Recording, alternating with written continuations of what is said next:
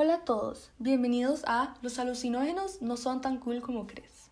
El podcast en el que hablaremos sobre cómo las drogas alucinógenas son muchísimo más que solamente verdes, entre comillas.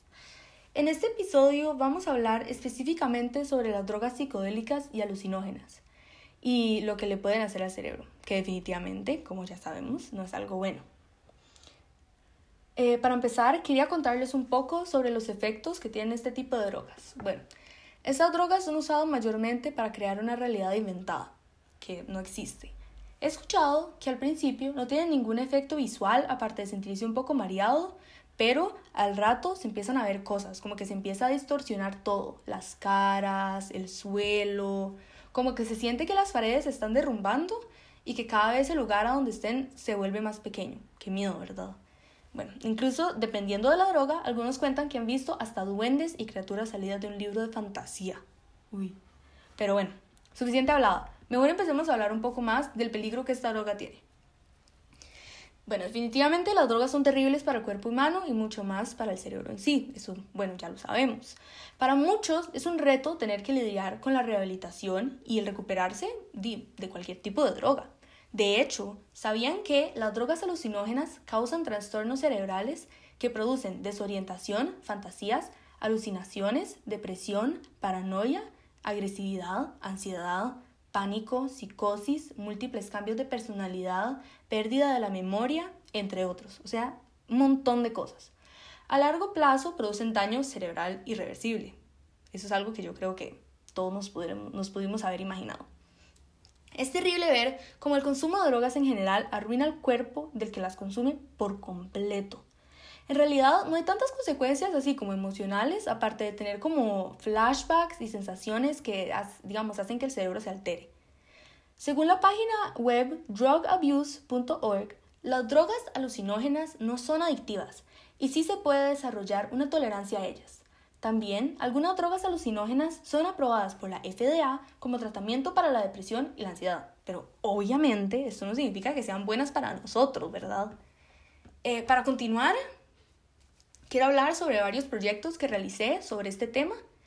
Eh, como recordatorio, quiero decir que de lo que voy a hablar, todas las imágenes están en una presentación adjunta en la plataforma de Classroom.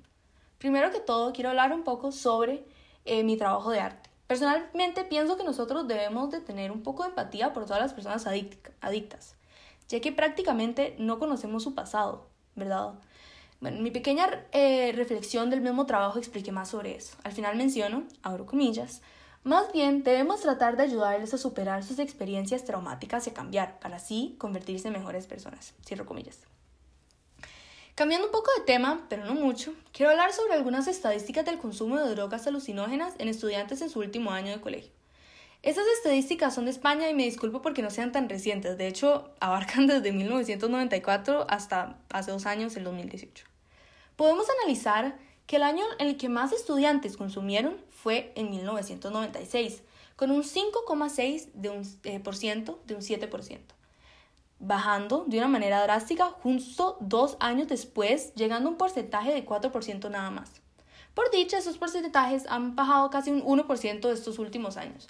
La verdad, yo creo que esto pasa porque ya no es como la droga de moda, digamos, como es el, por ejemplo, el tabaco y la marihuana, ¿verdad?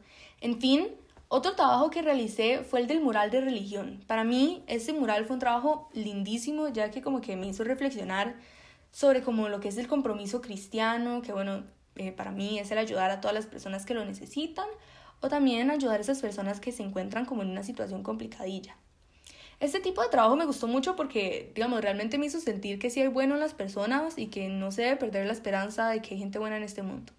La religión siempre ha estado muy presente en mi vida, pero lo que más me gusta de todo es que eh, Dios siempre ayuda como al que más lo necesita.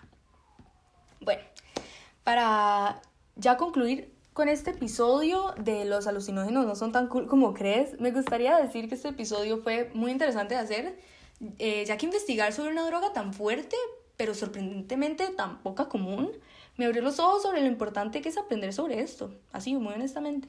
No solamente para mí como estudiante de colegio, pero tal vez tomarlo como esos datos de lo que llamamos como gotitas de sabiduría, que aunque tal vez no necesitemos esta información para, digamos, nuestro día a día, igual es sumamente interesante saber sobre esto. Em, Las drogas son malas y todos sabemos eso, pero saber indagar mucho más sobre lo que pasa en nuestros cerebros nos hace darnos cuenta de que las drogas son mucho peor de lo que pensábamos que eran. Más bien yo espero que hayan aprendido mucho al igual que yo eh, y que también sus mentes se hayan abierto para saber el real peligro que son para nosotros. Eh, en cuanto a los trabajos que realicé, quiero decir que me enriquecieron em, mi conocimiento sobre las drogas y que pues todo esto, a final de cuentas, es como retroalimentación para nosotros como adolescentes y bueno, a cualquiera que esté escuchando este podcast. En fin, les quiero agradecer a todos por em, haber escuchado este, este otro podcast, ¿verdad? Este otro episodio de Los alucinógenos no son tan cool como crees. Y espero verlo la próxima. Un gran abrazo. Gran abrazo virtual, de hecho. Chao.